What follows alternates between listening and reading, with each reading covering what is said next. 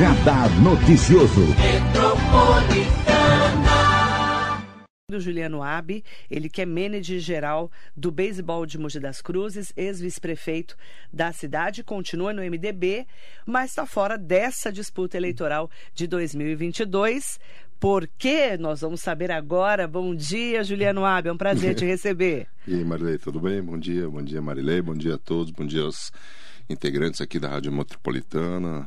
Meu agradecimento aí todo especial pelo convite de novo. Fazia tempo que eu não aparecia aqui. Eu até achei que a Marilei tivesse brigado comigo, mas aí depois eu vi que não. Se eu tivesse tinha brigado, gente, você saberia, com certeza. Tinha gente mais importante para vir aqui antes mesmo. Mas um, é que estava naquele uma período pré-eleitoral, muito né? grande. E fica aqui a, já minhas desculpas e meu, meu, meu perdão a todos, a todos aí por conta de um de uma ocorrência, eu acho que um mês atrás mais ou menos, a Marley havia me convidado para estar aqui na rádio. E aí, naquela mesma semana, minha mulher tinha positivado Covid, eu acordei meio esquisito, fui na farmácia, garganta irritada, teste negativo, mas sabe aquela coisa? Eu acho que todo mundo tem passado isso, né? É. Uh, tem um compromisso importante, casamento agendado, e aí começa a sentir uns sintomas esquisitos. Aí eu acabei preferindo não vir aqui na rádio, então fico aqui minhas desculpas a todos os ouvintes. Nós avisamos um dia, né? Porque é raro acontecer, mas claro que nessa época de Covid principalmente, algumas pessoas que estavam marcadas chegavam no dia e falavam: Não estou bem, eu acho que eu estou com Covid. É, e, é, e é esquisito. Eu até hoje fiz uns 10 a 12 testes e até agora não consegui confirmar o Covid, mas não sei. Não sabe não se dá teve ou não saber, teve. né? É. Juliano Abi foi vice-prefeito de Mogi das Cruzes, do Marcos Melo, né, na gestão passada, e eh, não é candidato a deputado, nem estadual, nem federal nessa eleição. Por que, que você não, resolveu não disputar essa eleição? Eu, Marilei, eu trabalho com planejamento de vida, sim. E aí, em fevereiro de 2020, fevereiro de 2020, uh, eu já tinha decidido que eu não sairia candidato no ano de 2020 a nada, seja vice, seja vereador, seja qualquer coisa. Uh, durante aquele período que ainda se discutia a chapa né, que iria disputar aquelas eleições de 2020, até em razão do meu prefeito Marcos Melo não ter ainda um vice definido, eu fui ficando ali, mas na minha cabeça eu já tinha inclusive definido isso. Já tinha avisado até o Marquinho que eu não ficaria na administração nem como secretário. Eu precisava literalmente voltar para as minhas atividades profissionais, eu precisava voltar para a iniciativa privada, precisava voltar a cuidar da minha empresa. E eu já tinha recebido até um convite uh, por parte da, do SCAF, especificamente do grupo político do SCAF, para ajudá-lo a estruturar uma eventual candidatura ao governo do estado para 2022. E aquilo meio que me chamou a atenção porque no passado, em 2018, eu fui um dos coordenadores do plano de governo na área ambiental. Então, eu comecei a pensar em outras coisas que não mais apenas o ambiente político local. Então já não fazia parte da minha do meu planejamento de vida disputar as eleições Melo em vencesse 2022. a eleição. Se o Marcos Melo tivesse vencido, o Caio Cunha venceu, a gente sabe, é o prefeito da cidade. Mas se o Marcos Melo tivesse vencido a reeleição, você também não estaria na prefeitura. Eu também não estaria, pelo menos nos seis primeiros meses, com certeza não, Marilei. Você tinha que reestruturar. Ah. Para quem não sabe, o Juliano Nobre é advogado especializado em meio ambiente. Tem uma empresa, a Taio, né? Uma empresa que cuida de- dessa parte, né? Do É, direito. Exato, não só direito, mas a empresa ela cuida de aprovações, projetos de sustentabilidade. Uhum. Então, licenciamentos, aprovações e os projetos de engenharia em si. Você queria voltar para sua empresa. Eu precisava voltar. né? Então, a empresa hoje, no 2008, tem 14 anos. Uhum. E durante o período que eu estive na prefeitura, eu, eu literalmente saí da empresa, Marley. Eu saía, inclusive, do contrato social da empresa. E nós, nós passávamos aquele período de crise, Né? Então eu precisava voltar para ajudar a reestruturar, voltar a captar contratos e assim por diante. E é isso que acabou acontecendo no ano de 2021. Então já não fazia parte do meu projeto de vida sair candidato em 2022. Aí você foi para a Fiesp, trabalhar na Federação das Indústrias do Estado de São Paulo, próximo ali do Paulo Scaff. Exato. Que Óbvio presidente. que o objetivo é, dentro da Fiesp não era fazer campanha para o Paulo Scaff. O objetivo dentro da Fiesp era fazer articulação Regional. regional, dentro do estado inteiro.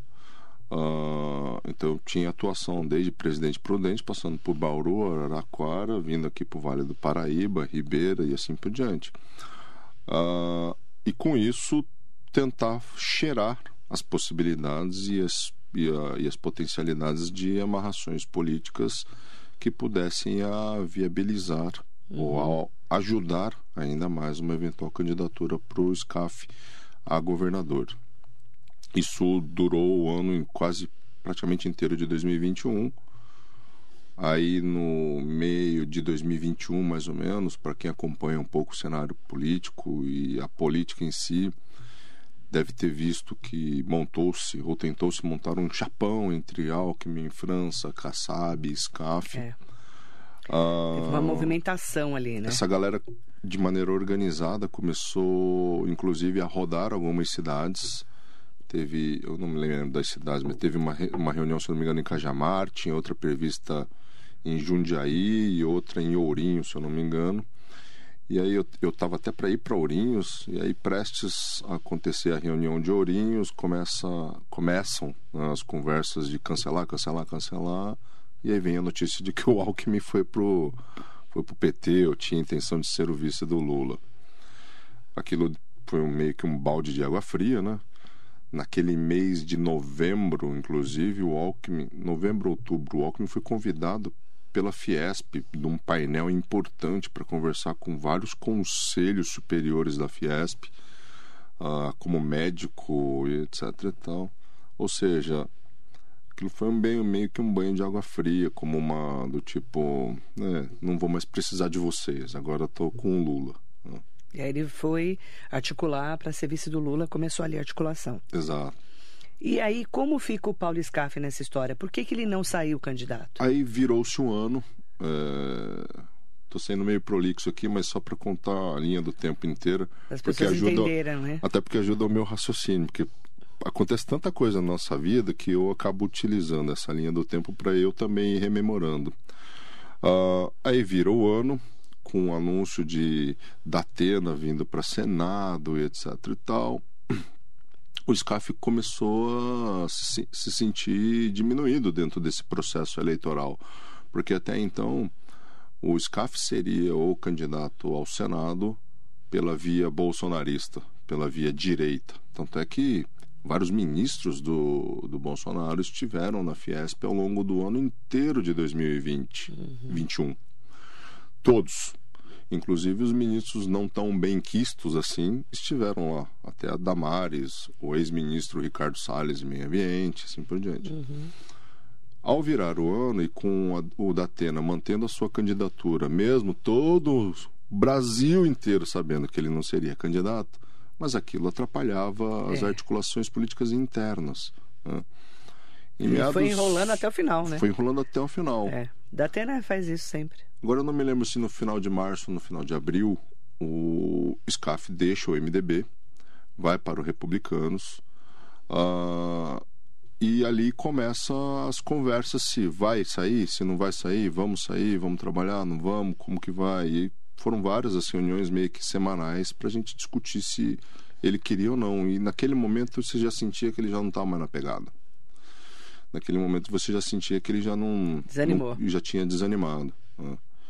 E para você ser candidato, Marilei, é, eu ia usar um termo aqui, mas está muito cedo e tem criança ouvindo. Eu imagino mas que você, você, imagina. Eu imagino. É. Para Você ser com candidato, tesão, você né? tem que estar. É. tem que estar. Realidade. Em cima e embaixo. É. Porque pedir voto é, é, a demonstração, talvez, de maior humildade que você tenha que demonstrar para alguém que você não conhece. Uma coisa é pedir para alguém, Marilei, a gente é amigo há tanto tempo, Vota em mim. vota em mim. Agora, você chegar para um cidadão que nunca te viu na vida, no meio da rua, se apresentar em num pitch de 30 segundos É. e pedir o voto para ele, você tem que estar na pegada. Ele tá muito querendo, né? Tem que. E aí ele já não estava Ele já mais não estava assim. mais. E aí o Tarcísio já estava no Republicanos nessa movimentação de ser candidato a governador. Lembrando né? que o, o Scaff já tinha deixado a ideia de sair candidato a governador Pra no ser ano senador. 2021, então Pra ser a ideia já senador. era senador. é. Só que a gente também, nessa época, já sabíamos que o Márcio França estava sendo cooptado para ser candidato ao Senado e não a governador. Sim. E que a Lúcia, a mulher dele, poderia ser vice. Isso. Né? Já estava nessa movimentação. Isso Porque no caso do PT, no caso da ala esquerda. da ala esquerda. Só que Senado é só uma vaga, É. certo? Isso e aí. aí você tem um cara como Mar- disputar com o Márcio França? É, seria possível, porque queira ou não, foi cabeça a cabeça na última eleição a governo do estado, né? Então, É, eles brigaram dois, né? cabeça um- a cabeça pra- pelo segundo turno. Tem uma né? Janaína Pascoal no caminho, tem vários, né? Marcos Pontes, né? Eu acho que seria possível. Cê- sim, É. mas ele não estava afim mais. Mas para ser possível, você tem que, Tem que tá muito criar a possibilidade, né? Tá muito afim. E E Quando o Scaff falou que não disputaria a eleição, eu fiquei surpresa. hum. Mas eu já tinha feito meio que essa análise, né? Desde o Geraldo Alckmin indo para o PT, indo É, para a ala esquerda vai petista. esfriando, né? É. A gente costuma dizer que a campanha ela tem que ir esquentando, né? Ela não pode começar com fogo total desde o começo. Ela tem que ir esquentando É, de mas aí né? o balde foi o Geraldo Alckmin. Ah, ali foi. Aí você saiu da Fiesp, você viu que ali já também não tinha nenhuma movimentação mais. É, não é que não, não, não foi por causa disso, né? É que eu também me eu, eu também senti que eu já não tinha mais O que fazer lá? o que fazer exatamente lá. Eu até fui convidado a ficar dentro de um dos departamentos lá envolvendo a parte de sindicatos, mas eu também Você não quis ficar. eu já estava nessa pegada de beisebol. Então, vamos, no, vamos pro beisebol agora. É. Porque ninguém. As pessoas falam assim, gente, mas o Juliano de vice-prefeito virou manager de beisebol. Que história é essa? Como é que o beisebol voltou para sua vida? Porque já tinha estado na sua vida, né? Ah, já. Lá atrás, né? Já, como jogador. Você era menino, então. né? É, como, como jogador eu fui jogador até os quase 20 anos, né? Então, mas por que, que você voltou pro beisebol? Porque meu filho resolveu jogar no final de 2021. No final de 2020 ele começou a jogar. Então eu já estava no meu processo de voltar para minha, minha vida real, deixando a prefeitura. A vida real é ótimo. Porque a vida da prefeitura é irreal? Ela é. É. é. Por quê? Qual é a sua definição? Você não. Eu, eu não sei se são todos assim, mas eu não tinha vida privada. A minha agenda ela era toda pautada e priorizada baseada na agenda da prefeitura. Então, tinha aniversário de filho, eu não ia no aniversário de filho e ia a algum compromisso de ordem pública. E foram várias as várias as ações como essa. Então eu não, eu acordava e ia para a prefeitura, saía da prefeitura às nove e meia da noite e voltava para casa. Então não tinha muito, eu não, Não tinha, tinha uma vida vida, normal. familiar. Normal não tinha. É, não é uma vida, não é uma vida rotineira de pai de família. né? E então no final de 2020 eu comecei a desmobilizar a estrutura prefeitura. Voltei pra vida real é o melhor, a melhor parte. Olha só, Marilei, eu peguei, nós pegamos, todos nós pegamos aquele finalzinho de mandato do Marcos Melo, onde nós ainda geríamos um processo de melhoria do Covid, certo? Mas a gente É pegou. foi um ano muito difícil, né? 2020. A gente pegou o pior momento da Covid, que é o momento das incertezas. Quando você sabe o que tem que fazer, é uma coisa. É, mas não sabíamos Quando nada. você não sabe, não tem nenhuma orientação, é o pior momento. Que é o- então a gente pegou de março a outubro, Marley, É. De 2020. literalmente, Foi eu inferno, né? passava todos os momentos que estava em casa assistindo CNN, ouvindo CBN, ouvindo Rádio Metropolitana, ouvindo todos os noticiários que davam conta de Covid e lendo tudo quanto é médico maluco por aí com teses diferentes sobre Covid para eu me para eu entender a respeito. E eu sou e eu como informação o tempo todo. É, desde a época que eu comecei a advogar, eu passei a ser o maior especialista em HPV, Marley, porque eu tinha que defender uma médica que estava sendo acusada de erro de diagnóstico. Muito e no caso do bom. Covid foi a mesma coisa. Se alguém perguntasse sobre como que estruturava o hospital, eu sabia um pouquinho menos que o Theo. Porque. Só um pouquinho menos. Só um pouquinho menos, porque o Theo foi, foi um dos meus consultores durante o Covid. Theo Cusatz, no caso. Theo um- Cusatz. um beijo pra de saúde de Mogi. Ah. Especialista em saúde. E, e aí eu fui comendo informação. Então por isso que eu falo que não era uma vida normal. Entendi. Então no final de 2020, meu filho começa a jogar, eu começo a frequentar de novo, só que no começo de 2021 fecha geral de novo. Depois do Natal, todo mundo foi, festejou, teve uma onda Fechou de Covid grande de novo. Fechou. Aí a gente voltou a jogar, acho que só em meados de julho, junho, treinar e tal. E aí no final Você- do ano eu no final do ano com Passado. par- no final do ano de 2021, com a partir do momento que eu passei a frequentar o campo, grande parte dos pais são ex-atletas ou pessoas que eu conheço e a pessoa, ah, vamos, vamos organizar, vamos organizar, vamos organizar, vamos organizar então e vamos organizar. E você virou manager do, do beisebol de Mogi. né? É um, gente, só para quem não conhece, o beisebol de Mogi é uma referência nacional. Já foi muito grande, né? É, durante as décadas de 70, 80, 90, início dos anos 2000, primeira, primeira metade aí da década do, do 2000, Mogi era a referência nacional. De beisebol. A par- Tanto é que grande parte dos atletas que compunham a seleção brasileira era de Mogi, Eram de a Mogi. comissão técnica era de Mogi. Os atletas que eram exportados para as ligas profissionais do Japão, Coreia do Sul, Estados Unidos, Mexicana, saíam todos de Mogi. Era tudo mogiano. Ah, Ou tinha jogado aqui em Mogi. sim. E, e agora vocês querem voltar para esses tempos áureos do, do beisebol? O que que, como é que é a pegada aí? Conta para mim. Eu sou muito realista, Marilei, muito pé no chão, eu sou, eu sou honesto. Assim, meu pai, meu pai costuma dizer que até O pai dele é o Jundiabe, para quem não sabe, né? é, quem- pode ser que alguém não saiba, né? É, um O pai é o Junge. Meu pai também. Ex-prefeito de Mogi, ex-deputado federal, ex-deputado estadual. Bom dia especial para o Jundiabe. E ouvinte da Rádio Metropolitana. Ouvinte meu. Ah, meu pai costuma dizer que até a honestidade ela tem que ter um limite, porque chega um momento que a honestidade pode ferir alguém também, né? Ah, Ah, sendo honesto. mas eu fui muito honesto com as pessoas. Gente, é, nós precisamos ser realistas, né? Pé no chão. Chegar naquilo que foi Mogi há décadas atrás, isso vai demandar muito trabalho e trabalho de longo prazo. Nada se faz de um dia para o outro. A gente precisa reconstruir não só o departamento. Lembrando que o departamento de beisebol faz parte da estrutura do Bunkyo. O Bunkyo de que é o responsável pelo Akimatsuri, Que é o Frank Tuda, né? que o vai presidente. fazer o Tanabata Matsuri agora nos próximos dia 10 e dia 11 de setembro lá no Parque Centenário. Ah, O Frank é o presidente. o Franco é presidente. Então, o departamento de beisebol ele é o departamento esportivo e tem o departamento de cultura que faz o Akimatsuri. Então, vai demandar tempo.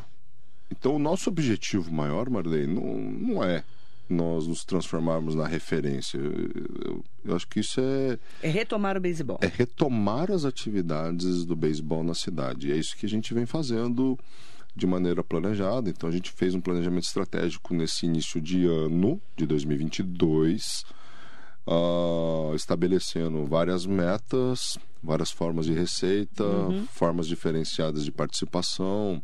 Então, sei lá, para você para você ter uma ideia, Marlene, em termos de número, a gente a gente consegue a gente consegue vender em média mais de 100 bonés mês. Então eu não tenho nem braço e as confecções eu não consigo achar empresas que confeccionam bonés na mesma rapidez com que eu vendo. Jura? Esse boné bonito aí que você trouxe boné mim? aqui. É pra mim esse aí? Exatamente. Deixa eu ver. Então Nossa, assim, ó, que bonito. Isso aqui é o quê? É um, é um taco de beisebol? É. E o M de Mogi? M de Mogi Olha que atrás bonito, estilizado, ó. e atrás tem o M de Mogi. Mogi Ah. Bunkyo Baseball. E aí Bonito, né? Pra quem tá na rede social dá pra ver. Nós fizemos uma parceria com É o Sim meu. Comércio Um abraço aí pro Walter Lee também. Ah, você fez parceria com o Sem Comércio? Essa parceria ela é uma parceria institucional. O que, que é parceria institucional? Não, envolve dinheiro, só para as pessoas saberem. é. Entretanto, a ideia era fortalecer e valorizar o comércio local. Certo? Ah. Então, a nossa, a nossa política é criar parceiros do beisebol. Nesses locais nós colocamos monstruários de bonés e esses parceiros vendem os bonés para gente. Uh, em troca, eles recebem um apoio institucional do beisebol. Ai, que legal. Assim como a PAI vende cartão de Natal no final do ano, Sim.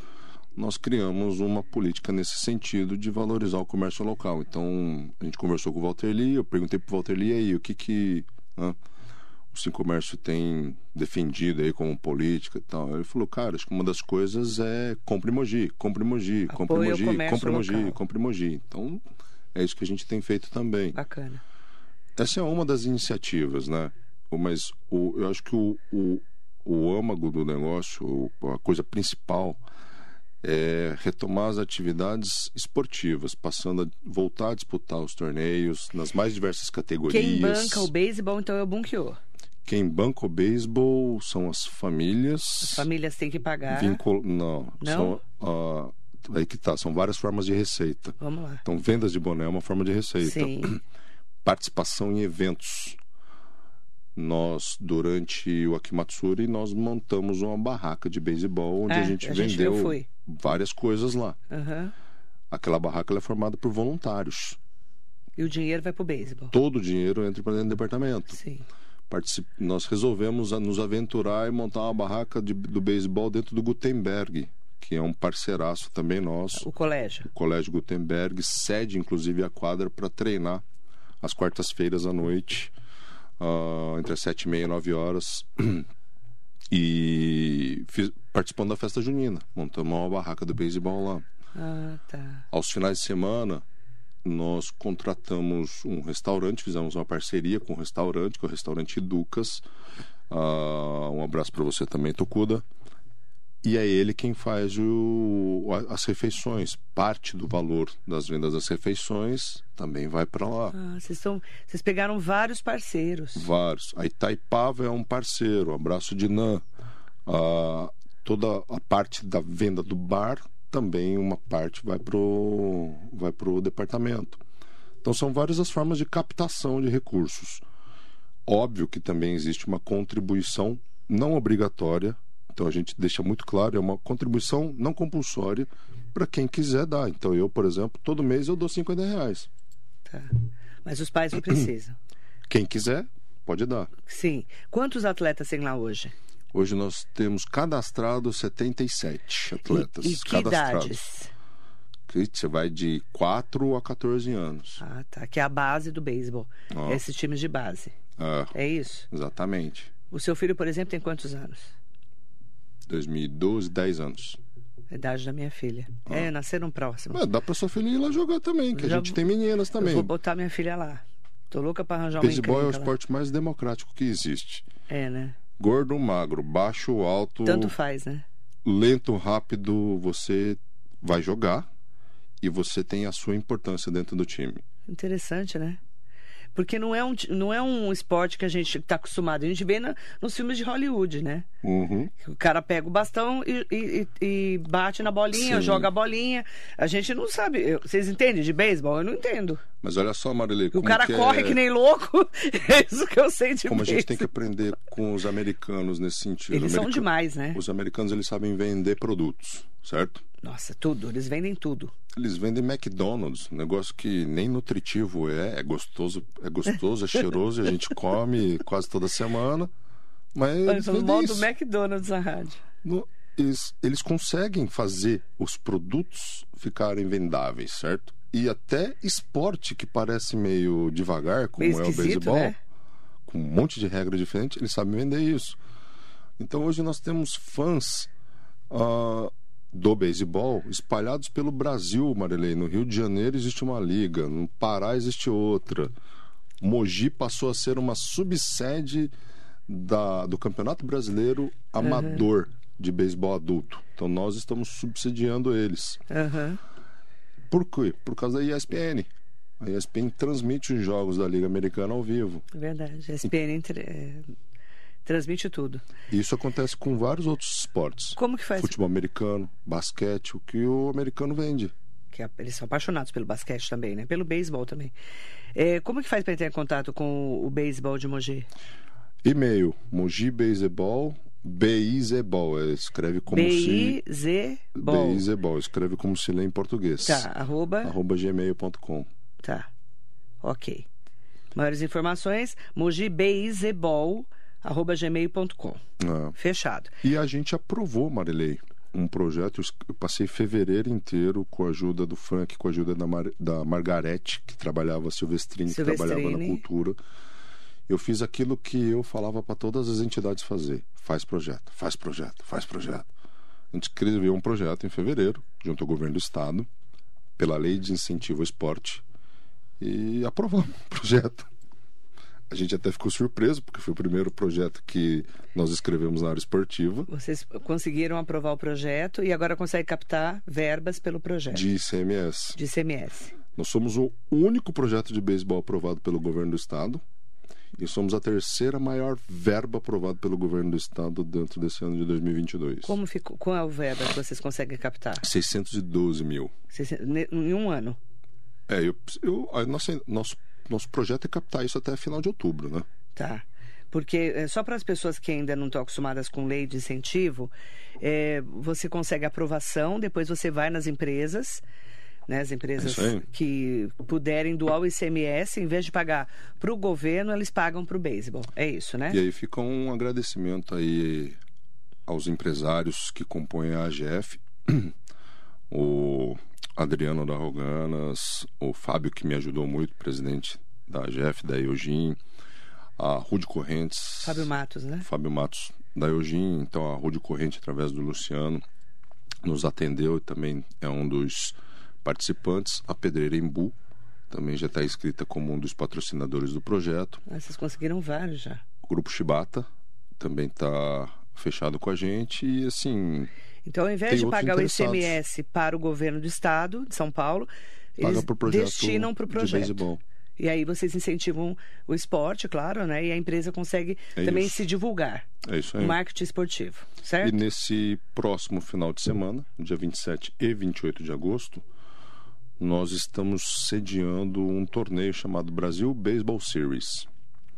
Ele é um torneio que deve reunir aí cerca de, hoje confirmados, nove clubes, algo em torno de 20 times de beisebol de crianças entre 6 a 10 anos. tá? Onde vai ser? Lá no Bunkyo também. Lá Na naquele- Porteira Preta. No Porteira Preta, onde ocorre o Akimatsuri. Onde é o Kimatsuri. E aí demos uma inovada nesse torneio. Além do torneio de beisebol, a gente fez uma parceria com a galera do Clube do Fusca, Fusca Clube Mogi. Um abraço pra você, Taqueda. E vai ter uma exposição de Fusca lá também, Ai, mano. que legal, para chamar o público. Pra chamar o público e Quem é que não mostrar. gosta de um Fusca, né? Porque a filosofia, a ideia, de novo, a gente não, a gente não tá pra vender boné. Não, a gente não ganha lucro com isso. Não. Mas a gente quer A divulgar. gente tá para fortalecer, junto com o beisebol, o comércio local. No caso específico desse torneio, a ideia é mostrar para as pessoas que esporte e cultura andam do mesmo jeito. Ambas as, ambos os aspectos da sociedade, esporte e cultura, eles fortame- fortalecem os laços familiares, valorizam a história local ou da cidade, né? e, mais do que isso, fazem com que nós consiga, conseguimos transformar estratos da sociedade que acabam sendo discriminados. Cultura e esporte eles são uma, uma das, uma das ferramentas da, de transformação social. Então, quem vai se apresentar, por exemplo, dentro do BBS, que a gente chama do Brasil Baseball Series? Membros da Orquestra Sinfônica de Mogi das Cruzes vão fazer algumas apresentações lá.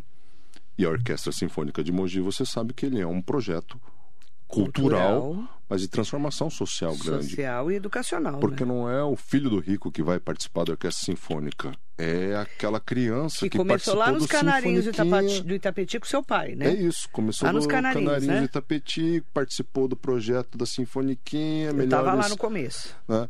E assim vai. E aí junta esporte com cultura, que vira um lazer também. Ah, é. Né? É. E quem quiser ir comer lá, vai ter comida boa Vai também. ter comida também, gente. A comida do Bunkyo, eu não vou nem comentar os detalhes sórdidos. Vamos lá, vamos falar de política. Vamos voltar para política, que é a parte que eu entendo. Essa parte do beisebol, é, eu adorei saber os detalhes. Já sabia da lei de incentivo, eu já sabia. porque Eu sou bem informada, né, pelo pessoal do Bunkyo.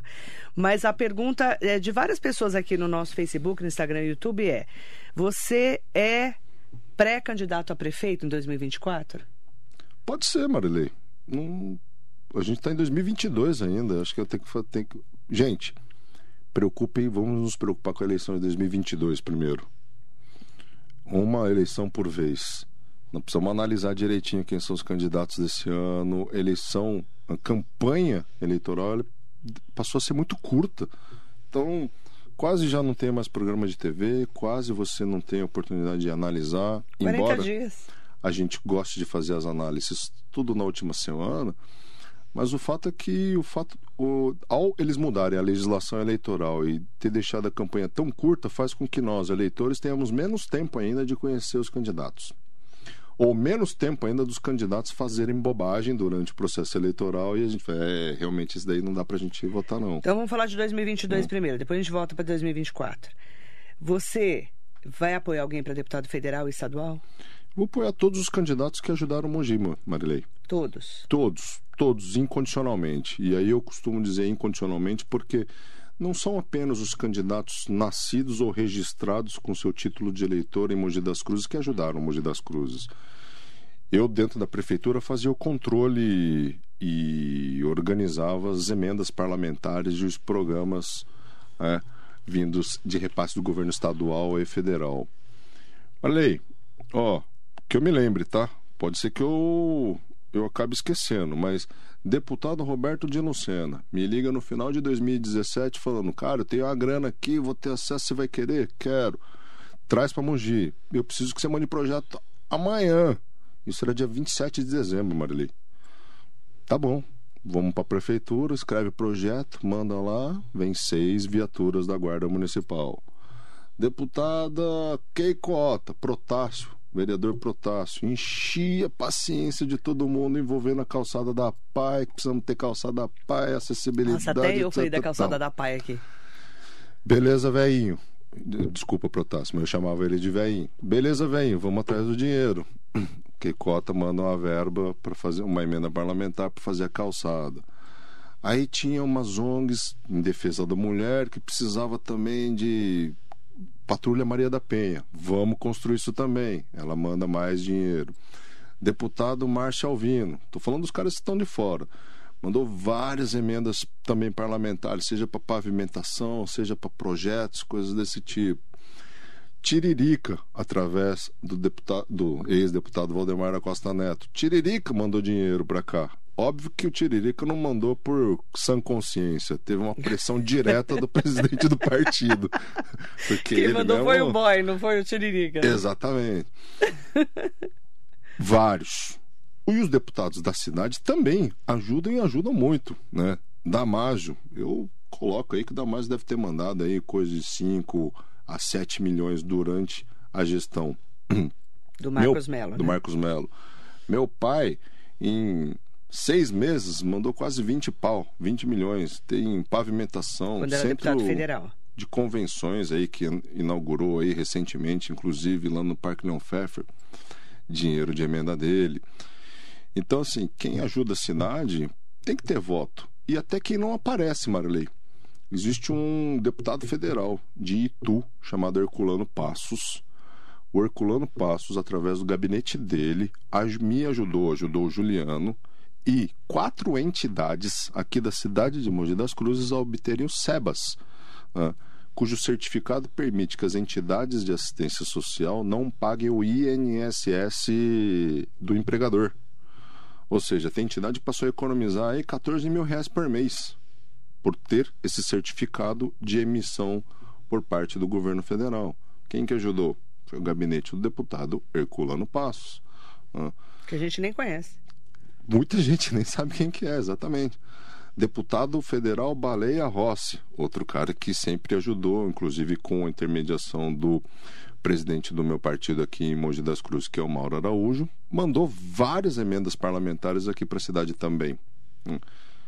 Tem gente que nem sabe quem que é, porque é um cara que não aparece, mas, Ah, mas já ele foi é parceiro. do MDB, né, Mas já foi parceiro de, de Mogi das Cruzes.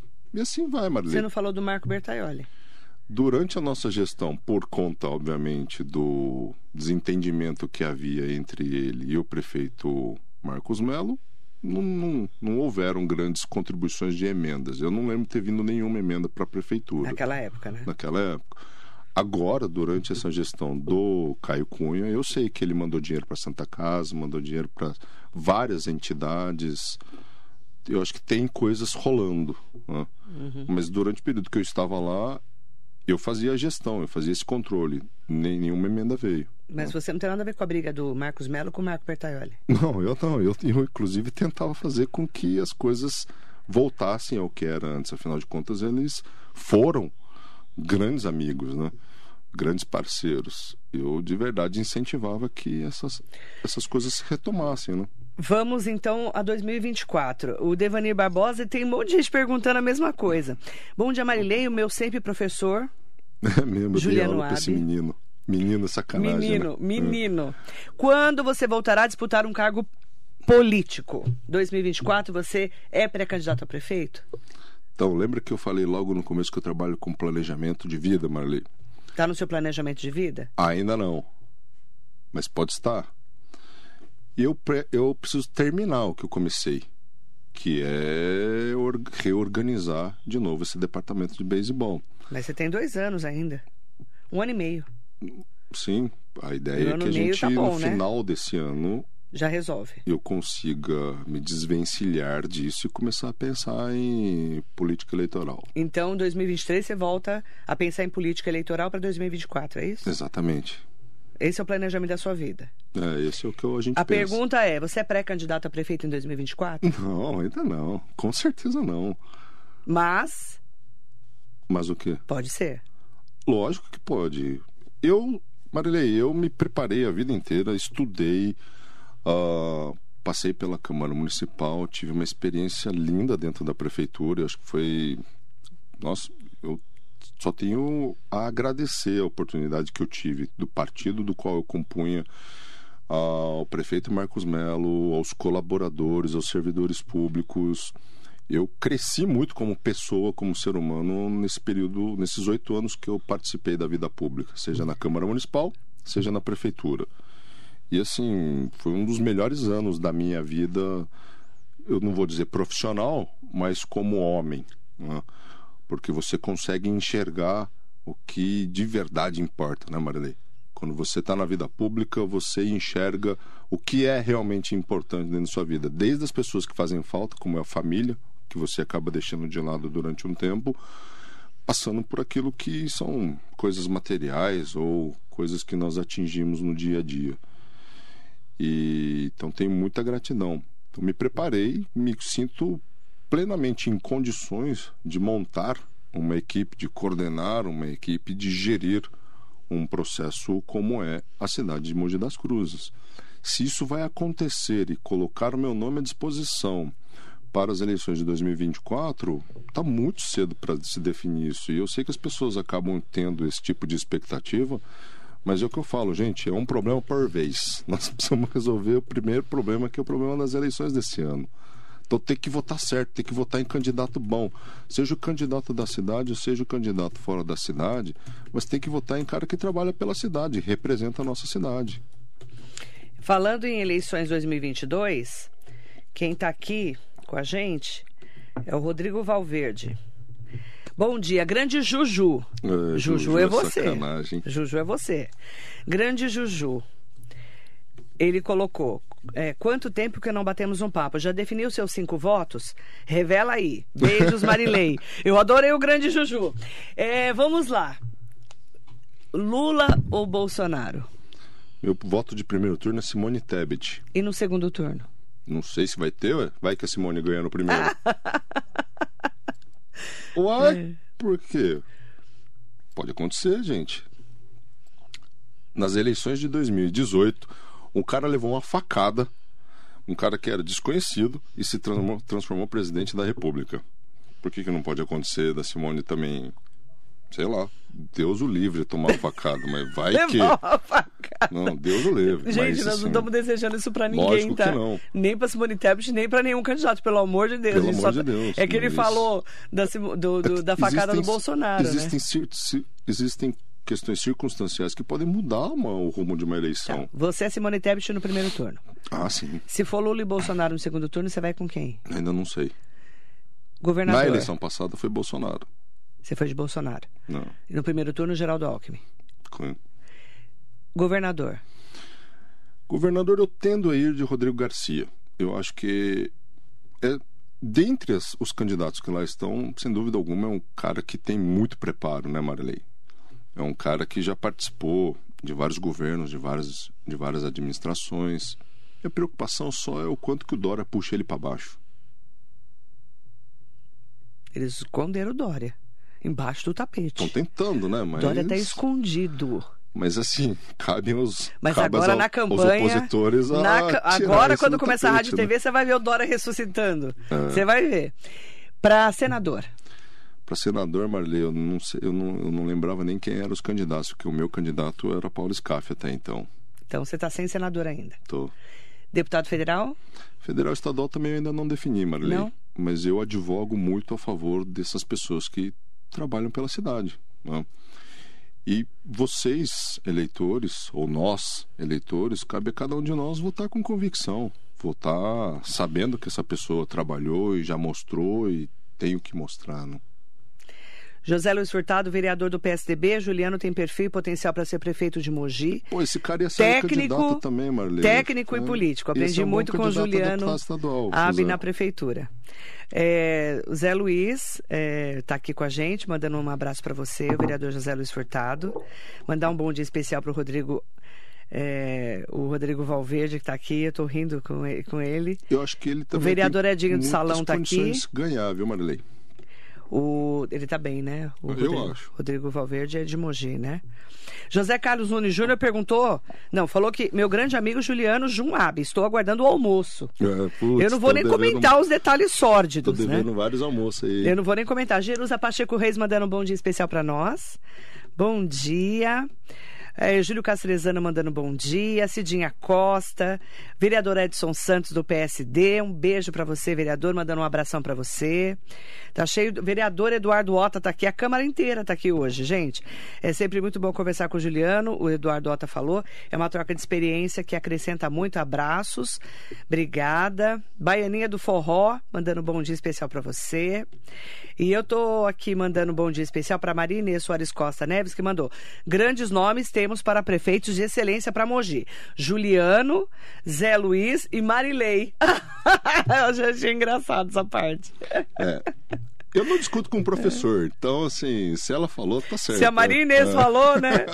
Ó, o, o Rodrigo aqui não pode pedir voto. Aqui não pode, tá? No Facebook pode, aqui É eu não cara posso. de pau você, hein, cara? Ele é muito. É muito. Um beijo pra você, querido.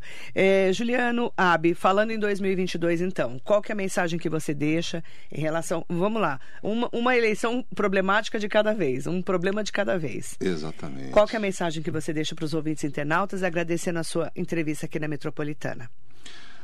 Bom, primeiro, já desde já agradecer a todos vocês pelo carinho que eu recebi durante esses anos todos, nos colocando, né, é, como, seja como candidato, seja como homem público.